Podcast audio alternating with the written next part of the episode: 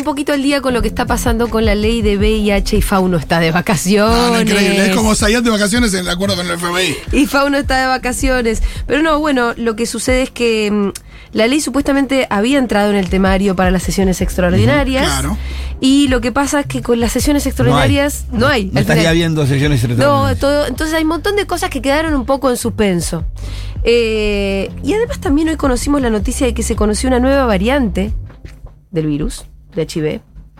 Eh, Ah, y esto, estaba- y esto no, podría no ser sabía. preocupante, o tal vez no tanto, pero en todo caso la ley es necesaria y eso lo sabemos bien. En ausencia de Luca Fauno, vamos a saludar a Matías Muñoz, que es presidente de la Asociación Ciclo Positivo eh, para Argentina, no, y coordinador para Argentina de la Alianza Mundial contra el Estigma y la Discriminación. Matías, ¿cómo estás? Buenas tardes, me encanta cómo me dicen en la cara que soy segunda opción. Igual, si soy segunda opción de Fauno, está todo bien. No, pero ¿por qué nuestro columnista de los miércoles, Fauno, Matías? Lo amamos, lo queremos un montón a Luqui. Y aparte, bueno, bueno. Es, de, es de la familia, ¿viste? Pero bueno, Es- em, Hace unos días me mandó, hace unos días me mandó el meme de, de Betular atrás de la cortina y dice la ley de VIH esperando a que yo me vaya de vacaciones. para asomarse. Increíble. muy bien. Bueno, pero Me encanta que es verdad que te presentó Julita como si te dijera, che, tenemos línea Pepsi. Claro, claro. un poco, Un poco te presentó así, Un es poco verdad. verdad. Pero bueno, no podíamos hablar de VIH sin mencionar la ausencia de Fauno, sería una Total, locura. Claro, absolutamente. Total, total. Bueno, pero no importa, me siento orgulloso igual de, de estar ocupando su silla en la distancia. Así que vamos, vamos a, vamos a por ello. Bien, Matías, ¿qué está pasando con la ley? Eh, porque al final, bueno, un poco Betular se termina escondiendo de vuelta atrás de la cortina. Bueno, ahí está la ley escondida detrás de la cortina, esperando que los diputados y las diputadas se dignen a conformar las comisiones para empezar a laburar, digamos. Sí. Hablando mal y pronto, ¿no? Eh, ya pasaron nueve días desde febrero, ya pasaron nueve días desde que eh, el presidente, a través del decreto, habilitó las sesiones extraordinarias con un listado de 18 temas. Y bueno, los temas están ahí esperando a que se conformen las comisiones, esperando a que se pueda dictaminar y esperando a que si todo avanza bien, digamos, en tiempo y forma, poder tener algún, alguna sesión en lo que va de febrero. Algunos medios están diciendo que tal vez no haya sesiones o que se va a reacomodar la agenda para marzo. Lo cierto es que reacomodar la agenda para marzo implica que los tiempos se estiren mucho más, ¿no? Porque se sabe que en sesiones extraordinarias las cosas suceden mucho más rápido porque el tiempo es más corto. Claro, claro. Sin embargo, cuando pasamos para marzo, nos podemos relajar un poco más. Totalmente. Y eso hace peligrar eh, este proyecto y otros más. Por, por eso generaba un poco de ilusión cuáles eran las leyes que estaban incluidas en el temario de extraordinarias, porque un poco es, de alguna manera, como una señal por parte del Ejecutivo y decir, bueno, esta la pongo porque quiero que salga. Claro, sí.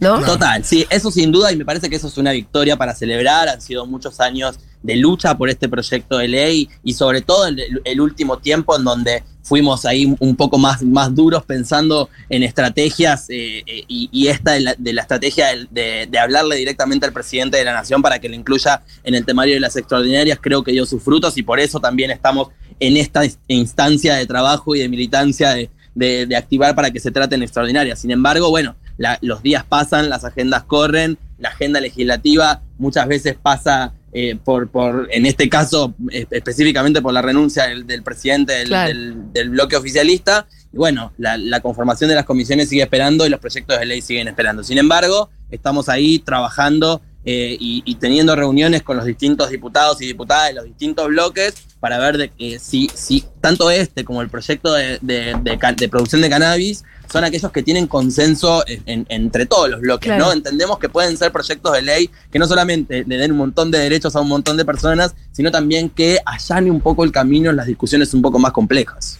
Em, para los trasnochados, que tal vez se pierden la columna de Fauno los miércoles, ha- hagamos un, un repaso de por qué es tan importante la ley. La ley es importante porque lo que hace es, no solamente actualizar una ley del año 90 que tiene una perspectiva biomédica, digamos, de, la salud física, de responder a, una pandemia como el VIH y el SIDA, y, la, y lo que hace es incluir otros aspectos, digamos, el aspecto más social o el aspecto, eh, eh, digamos, de los determinantes sociales de la salud. ¿Qué significa esto? Que el VIH nos enseñó en los últimos 40 años que no solamente es una infección que está en el cuerpo, sino que también hay un montón de problemáticas sociales alrededor que hacen que las personas mueran. Y, y- y un, un claro ejemplo de esto es que casi el 70% de las personas que tienen VIH en Argentina no tienen un empleo registrado. Esto habla de un, un sistema estructural de discriminación en el acceso al empleo para determinadas poblaciones. Más de la mitad de las personas que mueren por enfermedades relacionadas al SIDA, además de tener VIH, eran personas pobres. Claro. Esto habla de muertes evitables con políticas públicas, con políticas sociales, con políticas que no generan una gran erogación presupuesta- presupuestaria al Estado, sin embargo, salvan vidas, que es lo que buscamos, ¿no? Creo que en definitiva el Estado está para tener, para que las personas podamos tener una mejor calidad de vida y por supuesto no morir entre los 40 y los 60 años, que es digamos un- una edad típica de mortalidad por causas relacionadas Sí. al SIDA. Entonces, este proyecto lo que hace, por un lado, es dar ese enfoque social, ese enfoque de los derechos humanos, ese fo- enfoque integral y, y poner en cabeza de cada una de las, de las reparticiones del Estado eh, acciones que hagan reducir la mortalidad por enfermedades relacionadas al SIDA y por otro lado incluir una serie de patologías también transmisibles y también muy prevalentes en nuestro país, como las hepatitis virales, otras infecciones de transmisión sexual, como la sífilis, por ejemplo, y eh, la tuberculosis, que por ahí se piensan que son patologías erradicadas o que, son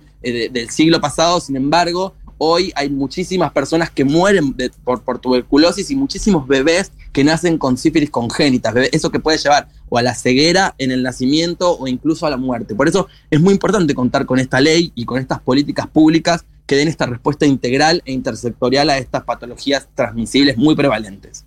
Eh, Matías, bueno, clarísimo. Un poco para terminar, por ahí te estoy tirando un ladrillo en la cabeza, pero em, sí, sí vi la noticia de que se había descubierto una nueva variante de VIH. No creo que se sepa mucho del tema, o por lo menos contame vos si me lo podés ampliar un poco. Bien, se sabe un montón del Ah, tema. Aunque, aunque parece que no.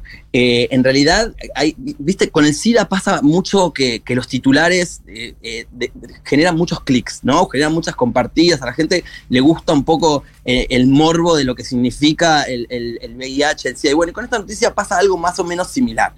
Hay, hay un titular, dice, se descubrió una nueva variante. Bueno, la realidad es que no se descubrió esta nueva variante. Esta variante, la B corta, B larga, ya había sido descubrida, descubierta perdón, a fines de los 80, principios de los 90. Lo que se descubrió en este nuevo trabajo es que hay más o menos unos 100, eh, para ser específico, 109 casos de esta variante BB, digamos, eh, en Holanda, que hacía mucho tiempo que no se veía en caso de esta variante. ¿Y por qué es importante? ¿Por qué nos llama la atención? Porque es una variante que es mucho más transmisible, es decir, que se transmite bastante más fácil. Sabemos que más del 99% de las nuevas infecciones por VIH se transmiten por relaciones sexuales desprotegidas, pero bueno, en este caso la transmisión es bastante más fácil, o sea, es por, la- es por las mismas vías, pero más fácil. Y además es más violenta. ¿Qué significa esto? Que el virus se reproduce mucho más rápido dentro del cuerpo y que ataca mucho más rápido las defensas. Esa es la mala noticia, ¿no? Que es un- una variante que ya la conocíamos, pero que de repente empieza a volver en Holanda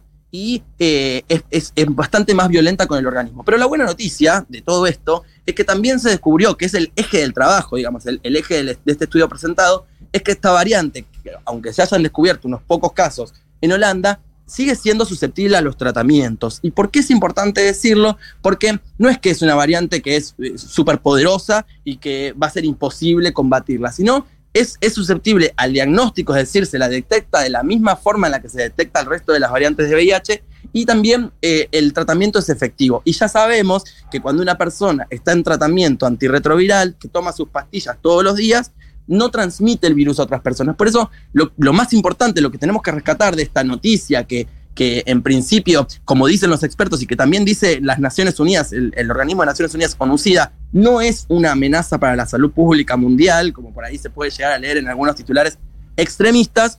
Eh, la importancia de este, de este nuevo estudio es que eh, refleja la necesidad de seguir ampliando el acceso al diagnóstico y, por supuesto, seguir ampliando el acceso al tratamiento. Entonces, Así lo, se vincula lo con lo que empezamos hablando, que es el, la, la, la, urgencia y la necesidad de la ley. Exactamente, por eso, y también no solamente de la ley para poder tener los recursos necesarios para que estos insumos estén disponibles, sino también para que nosotros y nosotras, todas las personas que están escuchando este programa, sepan que es muy importante eh, poder conocer el diagnóstico, que tanto esta variante, que es más eh, violenta, digamos, como el resto de las variantes del VIH, son silenciosas, es decir, están en el cuerpo y uno no se entera que están en el cuerpo hasta dentro de muchos años en donde el cuerpo se empieza a deteriorar, el sistema inmunológico se empieza a deteriorar y eso empieza a causar enfermedades. Por eso, de ahí la importancia de poder hacerse el test, de poder entender de que si alguna vez en mi vida tuve relaciones sexuales sin preservativo, tuve algún tipo de riesgo de adquirir el VIH o cualquier otra infección de transmisión sexual. Por eso hay que dejarse de jorbar e ir a hacerse, a pincharse el dedito y a conocer el Estado. Perfecto. Eh, clarísimo y muy necesario. Te mandamos un abrazo enorme, Matías. Un abrazo para todos ustedes y muchas gracias por el espacio y esperemos poder tener media sanción antes de que termine el mes. Ojalá que sí. Era Matías Muñoz, presidente de la Asociación Ciclo Positivo y coordinador para Argentina de la Alianza Mundial contra el